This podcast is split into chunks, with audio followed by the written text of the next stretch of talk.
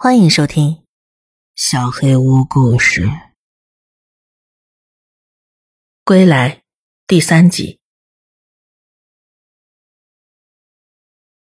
出了房子之后，老板不知跟那个大叔说了些什么，跟和尚点头示意后就先离开了。认识的人离开了，我们三个不安的紧紧靠在一起走着，特别是一脸憔悴的阿泽，低着头。弓着背，不敢四处看。我跟小叔一边一个紧紧的靠着他，就像在保护他一样。世界的尽头是一间很大的寺院，但是和尚却没有继续往上，而是带着我们拐到了寺院右侧的小路上。小路那边还有一个鸟居，然后是更多的世界。走到鸟居下的时候，和尚看向阿泽，阿泽君。现在是什么情况？两只脚站着，一边看着我们，一边跟着走。啊，已经能站立行走了。你能看见他，好像让他很兴奋呢。那我们得快点了。伫立在世界尽头的是一间比刚才的寺院小很多的屋子，木造的。看上去有些破败了。和尚开门后朝里看了看，便把我们几个叫了过去。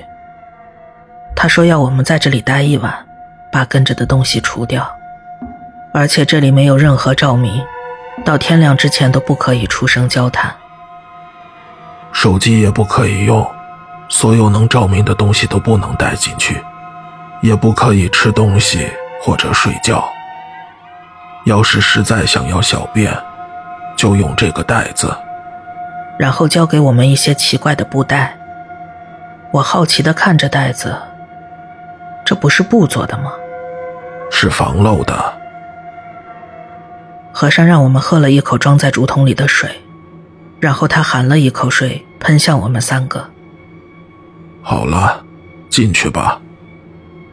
阿泽一只脚刚踏进门槛，突然捂着嘴冲到外面吐了起来。你们是昨天去的那个汤吗？呃，是，是昨天。奇怪。和尚上下打量着阿泽，然后看到了他的腰包。你们最近又从谁手里拿到过什么东西吗？什么东西？我们今天拿到了打工的薪水。哦，对，还有小布袋，还有饭团。阿泽君，这些你是不是带在身上？饭团在大背包里，薪水和布袋，现在在我身上。阿泽一边说着，一边取出这两样东西。和尚小心翼翼地打开了布袋，然后把袋子的扎口弄大，展示给我们看。里面装的是大量的指甲碎片，跟当初扎在我腿上的一样，红色的。和泛着黑色的，阿泽又吐了起来，我也忍不住跟着胃部翻涌。周围充斥着呕吐物的味道，和尚不禁皱起眉来。和尚让我们把所有的随身物品都交给他，我们听话的交出了手机和钱包，然后拜托他把小布袋处理掉。和尚点了点头。再次对我们喷了竹筒里的水。这次，我们顺利的进入了小屋。天亮之前门会一直锁着，我们都会待在本堂里。记住，不可以跟墙外的声音对话，不论他说什么。你们也不能发出声音，也不可以互相告知自己的位置。事关重大。务必谨记。我们只能点头答应。听到这些可能发生的情况，我们已经怕得没办法开口说话了。和尚再三确认之后，就锁上了门，离开了。小屋里十分空旷，只有阵阵寒意。要不吃不喝不睡，在这里待一晚上。不知道会有多难熬。屋子本身已经相当老旧了，木板之间有许多缝隙。现在外边还很亮，缝隙间透进的光照亮了阿泽和小叔的脸。面对面却无法用语言交流，我这还是第一次经历。还好吧，我带着这意思向他们点头。阿泽和小叔也同样点头回应。没多久，连眼神对上的次数都变少了。最终变成各自面对别的方向。明明感觉过了很久，外头却还是亮的。这时，小叔那边传来了摸索的声音：“小声点儿啊！”我急忙转头想制止，看到小叔拿着纸和笔看着我，这小子居然没听和尚的话，偷偷把纸和笔带了进来。虽然只是口香糖的包装纸。但这样也不错了。小树写了些什么，然后轻轻递给了我。你们都没事吧？还好。阿泽呢？然后大家按照顺序传着小纸条聊了起来。当剩下的纸越来越少的时候，阿泽写了一段话：“我会拼命按照和尚说的做的。我还不想死。”我有点不知道该说什么了。我还不想死。我从来没有考虑过这种问题。小树应该也一样。从来没有想过自己会死，也从未感到自己如此接近死亡。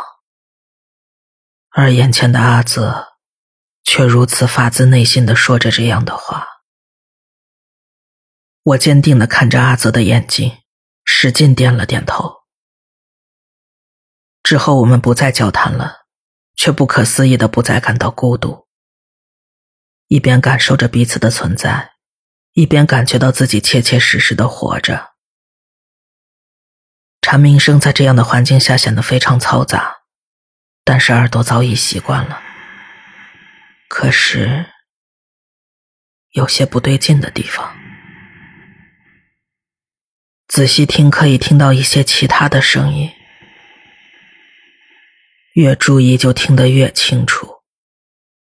我不用思考就能确定，是那天那个怪异的呼吸声。我看向阿泽，他察觉到我的不安，开始四处查看。他的视线突然停在了我的肩膀处，盯着我的身后。瞪大了眼睛，小树也发现了不对劲，往阿泽视线的方向看去，但是他好像什么都看不到。我不敢回头，但是呼吸声仍然不断的传来。我知道那东西就在那儿，他没有别的动作，只是一直粗重的喘息着，僵持了一段时间。房子四周传来了刮擦声，小叔突然握紧了我的手，看来这次他也听到了。那声音在小屋四周绕着圈还发出一些奇怪的声音。跟小叔握在一起的手心里都是汗，也不知道是他的还是我的，也不知道阿泽的情况怎么样，三个人一动都不敢动。我闭上眼睛，祈祷他快点消失。不知道过了多久，也可能只有几分钟。睁开眼睛，小屋里已经一片漆黑，伸手不见五指。那些声音也消失了。他离开了吗？我不敢轻举妄动。一片漆黑的视野中，好像随时要窜出什么东西一样。我把眼睛眯起来，还是什么都看不到。小树一直紧握着我的手，我知道他没事，但是却没法出声询问阿泽的情况。他刚才明显看到了什么，我不禁开始担心他。我换成左手抓住小树，拉起他往阿泽刚才坐着的位置慢慢摸索过去。黑暗中，我没办法让小树知道我的意图，只能拉着他一起找。要是谁陷入了恐慌，一切就完蛋了。右手向前探着，指尖突然碰到一个坚硬的物体，心脏扑通狂跳了一下。仔细触摸确认，是墙壁。奇怪，我明明是往阿泽的位置去的。我有点急了，换个方向继续慢慢寻找，可是又碰到了墙壁。我快哭出来了，努力咬着嘴唇不发出声音。小叔突然用力抓了一下我的手，这次。换成他领着我，慢慢继续摸索着。小叔先走到墙壁旁，让我的手能碰着墙，然后沿着墙绕圈移动。走在前面的小叔突然停住了脚步，拉了我一把。我终于碰到了一个柔软有温度的东西，它微微的发着抖。我们找到阿泽了。可是，这个真的是阿泽吗？疑问不禁浮现。还有小树，虽然一直在我旁边，可是握着我的手的，真的是小树吗？鸡皮疙瘩不禁爬上全身。小树拉着我，又慢慢往前走了几步，然后，虽然只有一点点，但是好像看到了微弱的亮光。一小缕月光从木板间的缝隙透了进来，我怎么没发现这里呢？眼睛本来是可以慢慢适应光线变化的，但是完全被恐惧包围之后，我只关注到了伸手不见五指的黑暗。总之，我打心底里感谢这一点点月光，还有带我们过来的小树。借着微弱的月光，我看到了小树另一只手牵着阿泽。阿泽满脸不知是泪水还是汗水。发生了什么？他看见了什么？现在却没办法知道。虫鸣声显得夜晚格外的安静。尽管很闷热，我们三个还是互相握着手围坐在了一起。可是好景不长，小树尿急了，这也是没办法的。小树从口袋里拿出和尚给的布袋，站到我们旁边不远处。听到他撒尿的声音，有些尴尬，又有些好笑。我跟阿泽不禁嘴角上扬的对视着。阿泽君，小树撒尿的声音突然停下，鸡皮疙瘩直接从背脊爬上脑袋。阿泽君，是美笑的声音。我帮阿泽君做了饭团哟。像是在刺探我们的反应一样，对方说一句话就停一会儿。虽然是美笑的声音。却没有任何语气，阿泽君十分冰冷。我感觉到阿泽的手逐渐握紧。阿泽君，饭团做好了哟。和尚对我们说过不会有人过来，而且门外那种没有感情的说话语气也绝对不是美笑。我帮阿泽君做了饭团哟。小树回到我跟阿泽旁边，握住我们的手。从握手的力道来看，他应该也能听见。我们三人就这样动也不动的瞪着屋子的大门，那声音还在不断重复着。然后大门突然传来咔嗒咔嗒的声音，门外的东西开始敲门了吗？门要是被打开了怎么办？和尚没有交代呀。做好了哟。全力逃跑吗？和尚说：“他们全部都在本堂里，所以我们只能全力冲过去。可是，本堂是哪里呀、饭团做好了哟，门外的东西开始用身体撞门了，欢迎光临。同时还不断发出毫无感情的说话声。撞门好像没有什么作用，他开始沿着墙壁往左移动，然后换成右饭边，好了哟，如此重复着。他在干什么？阿泽君，不对，这间屋子墙上有很多缝隙，那个东西，在找这个我身体还没站直，就拉起他们往屋子中间移动。不能待在光下。脚步虽轻，但却很坚定，仿佛连心跳声都停止了一样。一定不能被那东西发现，也说不好已经被发现了。牙齿开始打颤，我连忙咬住了手指，却在距离最近的那条缝隙里做好了哟，看到了那东西。没错，我也看见了。月光照在他的脸上，饭团做一好了哟，直以来只听得到声音的那个东西，像是木炭一样漆黑的脸，欢迎光临。有着细长的白色眼睛。那撞击声，原来是他用头撞墙发出来的。他的脸突然消失在缝隙后，大概是在外面仰起头，然后用力的撞向墙壁。撞击的时候，他的眼睛突然张开了，我突然无法移开视线，跟鬼压床的不能移动不同我的身体还在不自觉地颤抖着，但却因为惊恐而不能控制自己他一边用力撞着墙，一边徐徐发出机械般的声音，欢迎光临。这完全不是人类可以做到的。饭团做好了所。幸的是，他大概看不见我们，撞了几下之后就继续往左移动了。阿泽君，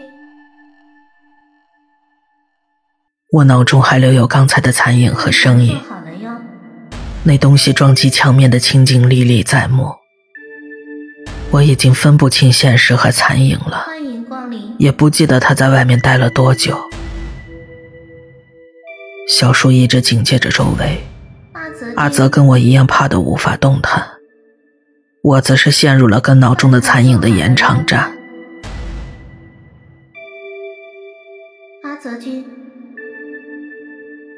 当小树拉着我们重新回到有光的地方时，身体的僵硬让我一度以为自己已经死了。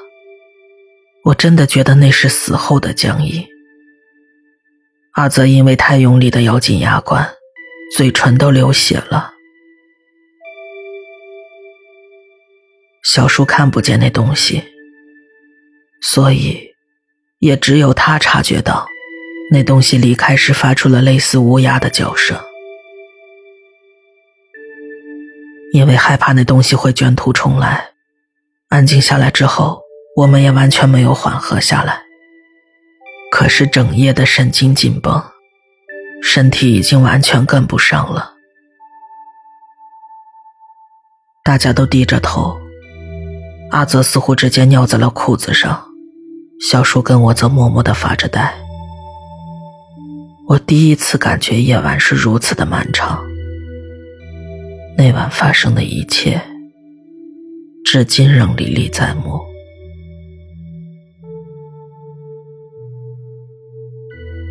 木屋的缝隙间照进了黎明的曙光。我们几个抬起头，依旧坐着没有动。麻雀的叫声和逐渐喧闹起来的蝉鸣，像给我打了一剂强心针。我们是可以活着出去的吧？等阳光照进屋子的时候，脚步声从远方慢慢走近。我们条件反射地做出了防卫的动作。脚步声停在了小屋门前，随着咔嗒一声，门吱呀打开了。是和尚。他看到我们之后，一瞬间好像要哭出来了。你们真是很努力呀、他那种悲悯的眼神，我一辈子都忘不了。我不禁整个瘫了下来，像小孩一样哇哇大哭起来。和尚不在意小屋里充满了我们的汗水和尿的味道，进来把我们一一扶了起来。他的僧衣上传来了令人安心的檀香味。我们还活着。